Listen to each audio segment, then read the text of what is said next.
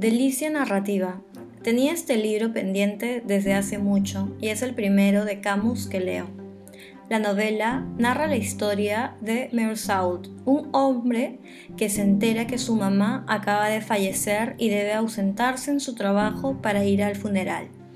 Lo que más me sorprendió leer en las primeras hojas fue que el personaje repetía que no era su culpa. Esa necesidad de quitarse la responsabilidad por hechos que no fueron provocados por él era inquietante. Perseguido por los fantasmas de su madre y la ausencia del dolor frente a los demás, me hizo cuestionar que somos actores frente a un público que nos juzga constantemente. Es como si no hubiera escapatoria de la crítica del otro y entonces, ¿para qué molestarse en encajar? Me gustó muchísimo la actitud despreocupada y sin interés del protagonista. Me gustaría profundizar en cada detalle que me llamó la atención, pero me enfocaré solo en cuatro puntos la vida como una extraña familiaridad, la libertad y el no sentirse dueño de sí mismo, la muerte como un seductor comienzo y la pandemia frente a lo contemporáneo de su discurso. A. La vida como una extraña familiaridad. En algún momento nos hemos sentido como extraños, extraños de nuestra propia vida, extraños de nuestras decisiones, extraños viviendo una vida ajena. Ni siquiera estaba seguro de estar vivo, puesto que vivía como un muerto. Muerto en vida, viviendo una muerte cada día. Nada tiene importancia en su absurda vida ni en sus oscuros días iluminados por las tardes del sol abrasador. Meursault es un personaje complejamente crudo, que no se interesa por nada, actúa por inercia, como si los días pesaran mucho para pensar en ellos, Vive dormido y sin darse cuenta del privilegio de la libertad que tenía hasta que se la quitan. B. La libertad y el no sentirse dueño de sí mismo.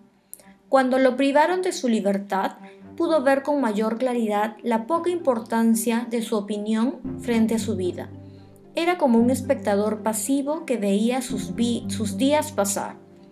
Fui asaltado por los recuerdos de una vida que ya no me pertenecía más, pero en la que había encontrado las más pobres y las más firmes de mis alegrías, los olores de verano, el barrio que amaba, un cierto cielo de la tarde, la risa y los vestidos de María. Me parece importante reflexionar sobre el sentido de libertad y del que puedes privarte sin necesidad de estar encerrado. ¿Acaso perdemos nuestra libertad al trabajar excesivamente o al enamorarnos perdidamente de alguien?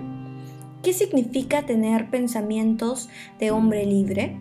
¿Matar el tiempo de tus días aburridos con un poco de imaginación y extractos olvidados en la memoria? C. La muerte como un seductor comienzo. Un empezar en el ocaso de tus días. La muerte de su madre le hizo comprender lo liberador de empezar a vivir de verdad, coquetear con las múltiples oportunidades que los días te otorgan.